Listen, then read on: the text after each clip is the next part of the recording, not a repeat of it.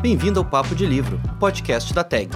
Aqui você vai ouvir sobre as obras enviadas pelo clube e aprofundar ainda mais as suas leituras, sempre com a presença de convidados mais do que especiais. Prontos para trocar dois dedos de prosa?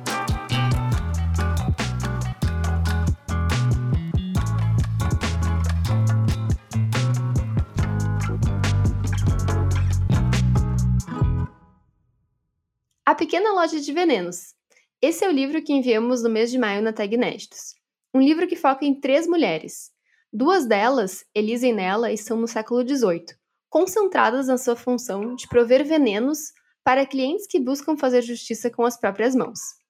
A outra protagonista, Caroline, está no século XXI e no meio de uma crise no casamento. Ela vai descobrir um pequeno vidro que vai colocá-la numa jornada arqueológica na direção de Elisa e Nella, ao mesmo tempo em que ela precisa se redescobrir enquanto mulher. Meu nome é Rafaela Pechansky, publisher da TAG, e nesse episódio estarei acompanhada de Débora Sander, jornalista e colaboradora da revista nesse mês. Então, queria começar te fazendo a primeira pergunta, assim, o que, que tu achou desse livro, né? Tu curtiu o livro, não? O que, que tu achou das personagens? Uh, conta um pouquinho sobre como é que foi a tua leitura. Então, eu gostei muito do livro, sim, adorei do início ao fim. Foi, acho que uh, dos, dos livros da Inéditos, assim, últimos foi um dos que eu mais gostei. Eu li super rápido, achei a história muito original e instigante, assim, não só no, no enredo inicial, que já vale por si só, mas em cada desdobramento que vai acontecendo, né? A escrita da Sarah Penner é muito bem articulada e dá umas reviravoltas muito surpreendentes as personagens são fantásticas, né? Ao mesmo tempo são muito realistas, assim. Realistas, embora super imaginadas, né? As personagens que, que, que viveram 200 anos atrás claramente são, são imaginadas, mas imaginadas de uma maneira muito realista, assim. Eu me enxerguei um pouquinho em cada uma delas. É, acho que a Caroline é mais fácil da gente se identificar, porque é uma personagem contemporânea, com dilemas também muito contemporâneos sobre desejo de ter filhos, retomar uma carreira frustrada, curiosidade por estudos e desenvolvimento de autonomia, frustração com casamento. Mas acho que o louco é ver o quanto alguns desses dilemas também existem na história da Nela, né, 200 anos antes. Então tem várias mazelas do feminino que seguem nos acompanhando mesmo depois de tanto tempo, bem ou mal. E e a Elisa, acho que é um sopro de ar fresco entre as três protagonistas. Acho que é uma personagem que traz um ar de renovação e de abertura de possibilidades para a história, né? Uh, apesar de viver ali naquela época, ela é, e ser super novinha, ela é muito lúcida e corajosa e curiosa e no final do livro a gente acaba descobrindo que ela levou todas essas características adiante, né? Se tornou uma mulher incrível também. Uhum. Eu acho que também uma das grandes questões, assim, do livro é justamente é, o que ela já fala de saída, assim, né? Sobre essa questão da, da decisão da Nela de usar os venenos, as poções contra os homens, né? Envenenar homens. Mas tem uma regra também que é não nunca machucar mulheres, né? que os venenos nunca podem ser usados contra mulheres. Uh, eu queria saber o que, que tu achou disso, assim, porque eu entendo que pode ser também um pouco polêmico pela questão de que, tá, mas como é que a, também a Nela não tinha como saber 100% como é que ia ser usado o, o veneno e a poção, né? Todos os homens estavam merecendo, digamos, uh, aquele castigo que muitas vezes significava morte, né? Os venenos, as poções causavam morte. Ou se tu acha que sim, que faz sentido pela história, uh, queria te ouvir um pouquinho, assim, pra ver como é que tu recebeu essa questão. Ah, eu acho que, tipo, é, é, um enredo sombrio, né, de saída, assim, já começa nessa pegada, e a, a maneira como ela usa aquelas poções, ela é, é polêmica realmente, né.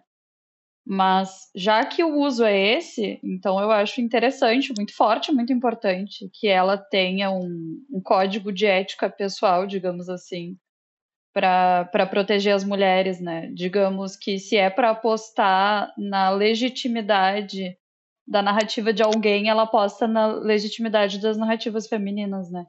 E acho que faz muito sentido que as mulheres sempre tenham tido suas formas de se proteger e se ajudar, mesmo que, obviamente, no contexto do século XVIII fosse muito diferente. Não se chamaria isso de feminismo naquela época, né? Mas por mais que desde aquela época e até hoje muitas coisas apontem para que as mulheres tenham uma lógica de competição umas com as outras e todo um imaginário de que mulheres são intrigueiras e fofoqueiras e não se relacionam bem, que tem tudo para ser inimigas. A gente sabe que existe também uma sensibilidade muito particular do feminino, assim, que é muito potente entre as mulheres para que a gente possa se enxergar e construir laços muito muito potentes assim, muito fortes, né? De uma, uma colocar a outra para cima assim, né? E mesmo uh, com divergências a gente conseguir se reconhecer com alguma alguma vivência em comum, né? E acho que esse livro traz muito isso, do, de uma vivência em comum que atravessa séculos, né? Sim. É, e eu acho que também não dá para excluir a, a parte toda da, do que, da história da Nela, né? Do que aconteceu com ela também. Então ela tá em algum nível buscando a sua vingança, eu acho, através de todas as mulheres.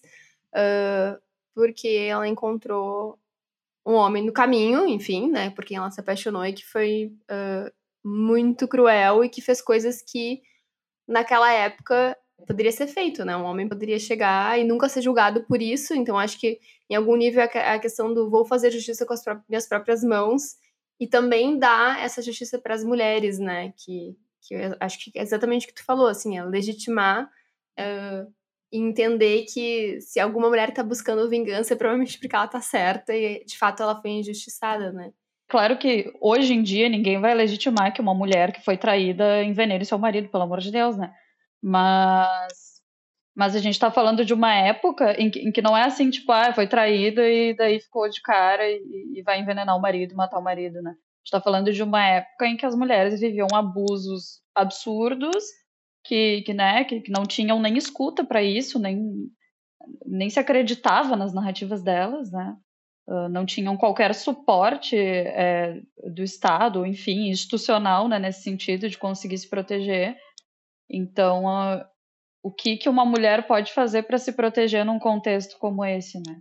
A gente só pode imaginar, eu acho, que o, o, esse livro é um pouco um exercício imaginativo também, né? Mas de algo que, em alguma medida, devia acontecer, né? Porque se uma mulher se vê desesperada, sofrendo abusos dentro de casa, numa época em que não é possível sair da relação, bom. Uhum. É, total. Uh, eu me lembro quando eu era pequena e a gente estudou na. Acho que era, sei lá, sexta ou sétima série. Eu lembro que a gente estava estudando aquela, aquele livro, Como Seria Sua Vida na Grécia Antiga. Depois, Como Seria Sua Vida na Roma Antiga. Era um livro que dizia como é que era a vida das pessoas. E, e pra gente ver a história não só de forma meio abstrata, ah, aconteceu tais e tais coisas, tais e tais guerras. Era tipo, ah, como é que vivia uma pessoa. Eu lembro de ficar muito chocada quando eu descobri que uma mulher não poderia se separar, por exemplo, do marido. E, e depois, meu um professor incrível, assim, eu tive na sexta série ele falou pra gente fazer as próprias nossas próprias narrativas, assim, como que a gente seria, o nosso nome e tal.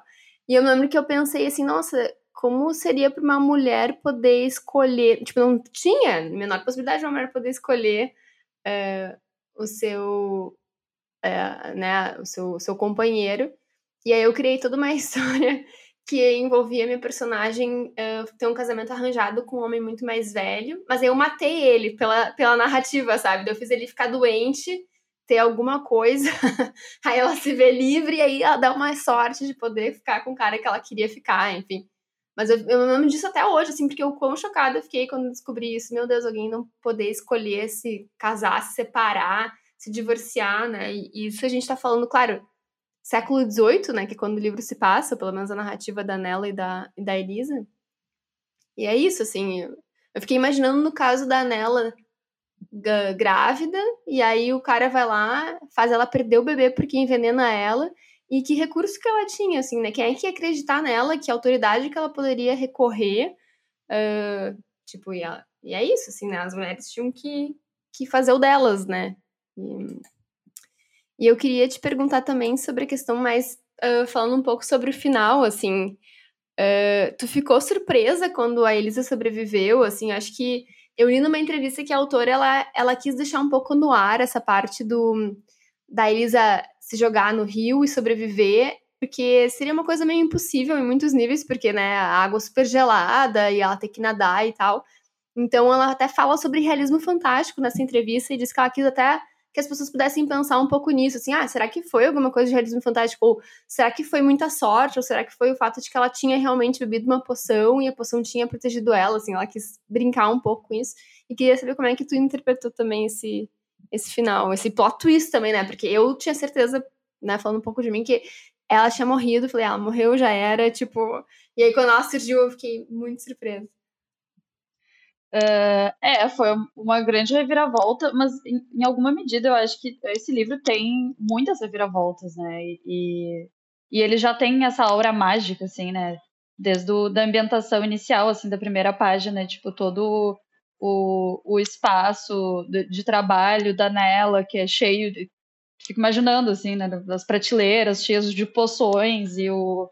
Uh, o, encantamento da Elisa com esse espaço, né, e o interesse dela por mágica, assim, então eu acho que em alguma medida eu não me surpreendi tanto com essa reviravolta, porque eu acho que eu já estava bem mergulhada na, na aura mágica do livro, assim, então isso super coube na lógica da narrativa, né. Mas, mas é, acho que é uma questão que fica em aberto. Uh, ao mesmo tempo em que em que pode ser mágica, assim, se justificaria, acho, pelo, pelo interesse da, da Elisa por mágica e pela tentativa dela, né, de interferir com mágica para salvar elas. Uh, poderia ir para esse lado, mas eu não sei se foi a mesma entrevista que eu li, uh, que a Sara fala, uh, né, que, que uma inspiração dela também é, tipo, essas situações da vida que, que poderiam ser mágica, né, que alguns chamam de, de milagre, outros podem chamar de mágica, coincidência, mas aquelas coisas que acontecem e, e não se explicam bem, né? Então, umas sincronicidades uh, inexplicáveis, conexões de pensamento, uh, ou pessoas que passam por acidentes muito graves e sobrevivem com nenhum arranhão, assim, né? Todo mundo já, já ouviu alguma história assim. Uh, então, acho que essa é uma questão que ela deixou propositalmente em aberto. Talvez a mensagem que fique seja da gente acreditar, acreditar na mágica mesmo e, e, nos caminhos da vida, de confiar no inexplicável e manter nossa esperança até onde fizer sentido, assim, né? Uhum, total. Uh, eu li também que muita gente pergunta para Sara se ela quis dizer, uh, porque no final a gente tem, a gente fica sabendo o que aconteceu, né, com elas, com ela e com a Elisa e tal. E a gente tem, eu acho, uma informação ali que ela deixa meio Parece que ela tá tentando brincar até um pouco com o leitor, que ela fala: é, o Tom, o marido da Elisa, ele morre cedo, ele morre jovem. E até fica uma coisa no ar, tipo, será que ele fez alguma coisa para ela e ela foi lá e acabou com ele, sabe? Nossa, me fez a mesma pergunta, super. É, porque ele era muito bonzinho, assim, acho que nem, não, até onde a gente lê não tem nenhum indicativo de que ele era uma má pessoa, de que ele poderia. Mas homem, né, pode parecer muito legal e ter uma ótima imagem e depois, né, no casamento, vai saber. Mas eu vi numa entrevista também que ela não ia se posicionar, assim, que ela falar, ah, não, isso eu vou deixar em aberto pro leitor e tal. E a gente falou um pouco sobre esse fim, e eu ia te perguntar sobre o outro fim, que é o fim da, da Caroline, né, que resolve, enfim, abandonar, não sei se abandonar, mas digamos, dar uma, fazer uma pausa na vida doméstica, né, a questão dos filhos e tal, e focar realmente na questão dos estudos, né, investir na, na carreira dela como historiadora. E o que, que tu, tu, imagina, assim, para ela, assim, próximos passos? Sim, uh, inclusive, só fazendo um paralelo com o que a gente tinha falado antes, né, sobre o fato de ser meio, meio controverso o destino que a, que a Nela dá para os homens, né, com, com seus venenos.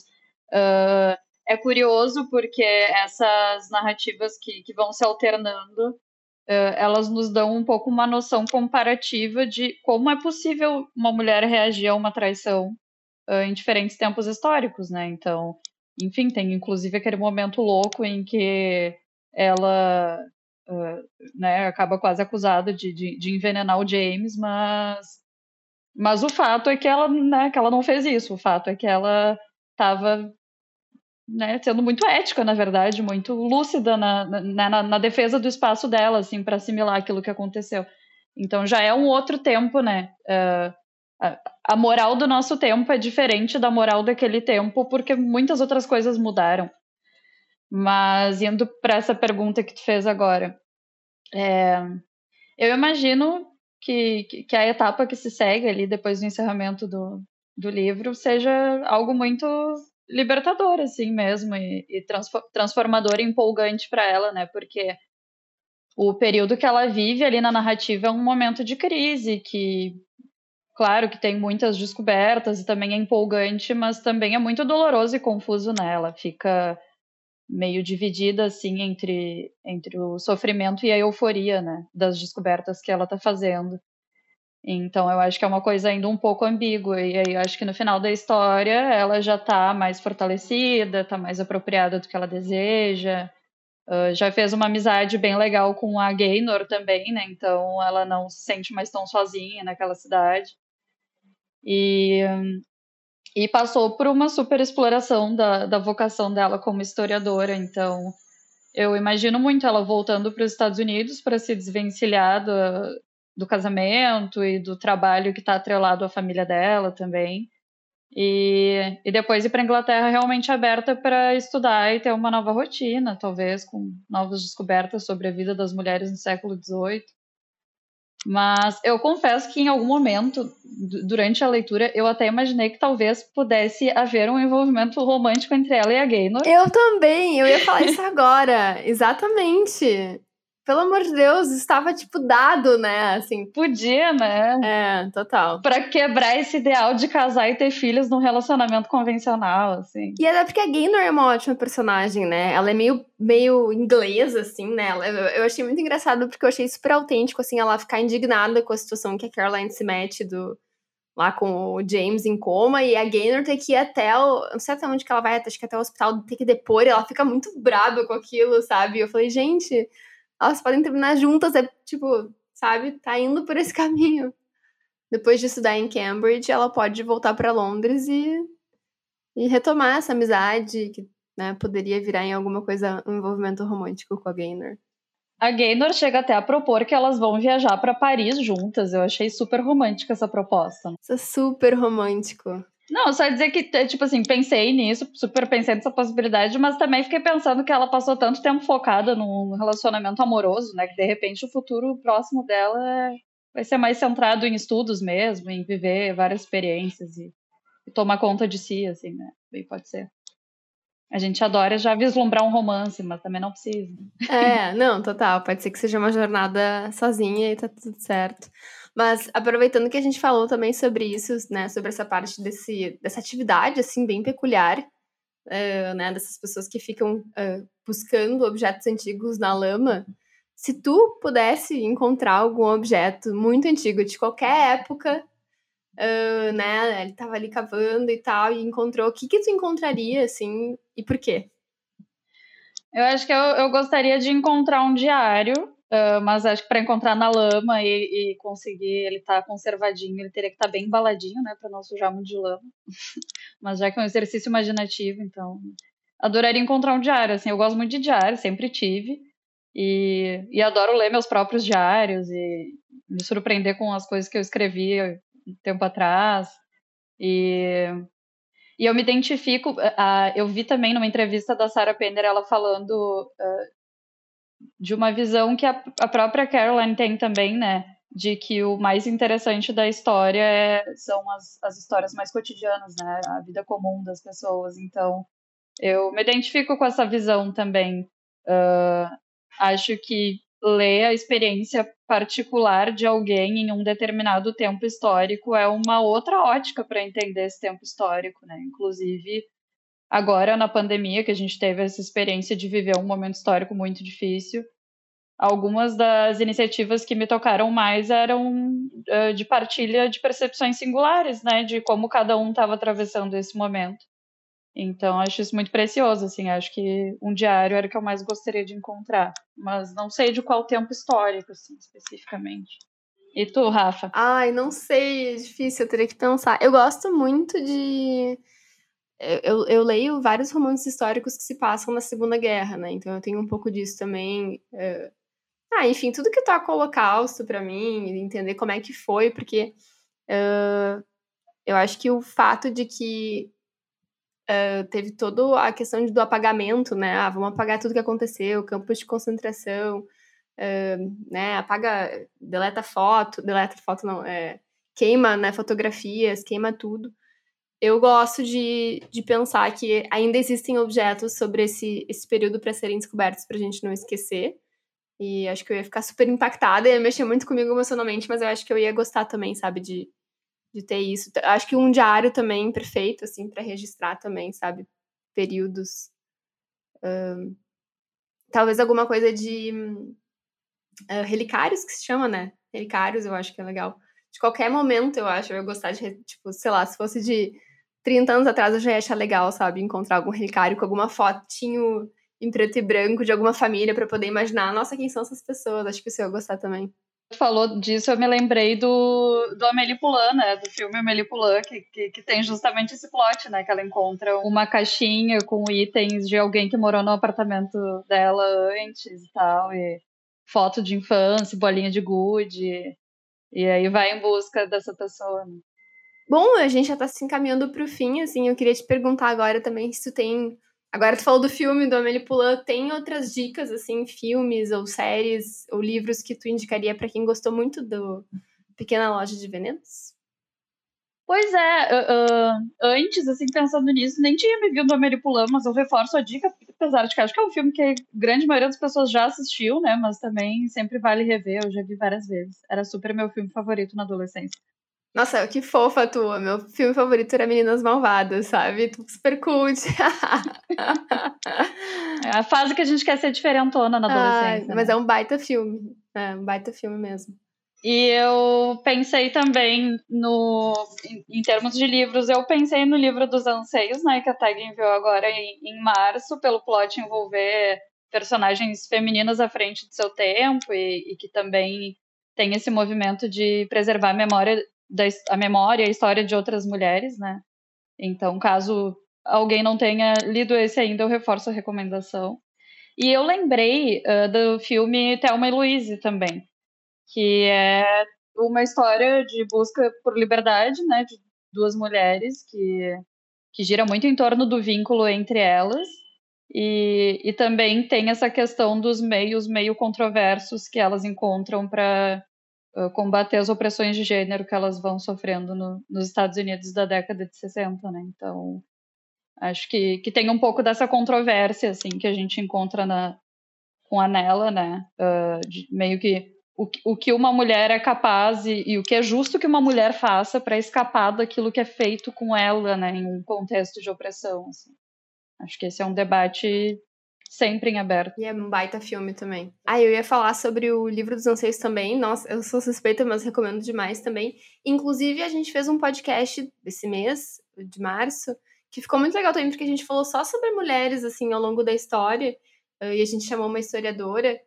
Um, e eu não conhecia várias dessas pessoas, assim, porque são personalidades, assim, meio esquecidas, assim, que a gente não estuda no colégio, sei lá, a gente estuda uh, Joana e poucas outras mulheres ao longo da história que marcam, assim, né? E, e foi bem legal. Ela trouxe várias mulheres medievais também, mulheres uh, no renascentismo, e, e é, foi bem legal, e recomendo também.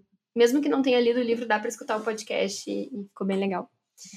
Mas eu acho que é isso. Queria te agradecer muito a presença e muito obrigada também pela participação nesse mês, né? Tu nossa baita colaboradora. E obrigada sempre por estar com a gente e gostando dos livros também, que é importante, né? Não só ler e, e trabalhar em cima dos livros, mas eu fico feliz que tu gosta também dos livros. Eu que agradeço, Rafa, pelo convite. Obrigada de novo e é sempre um prazer também seguir pensando, né, para além dessa, dessa colaboração com a revista, seguir pensando os livros mais adiante e discutindo e trocando percepções. Sempre tem algum aspecto que a gente não tinha parado para pensar, assim, né, quando a gente vai conversar com outras pessoas.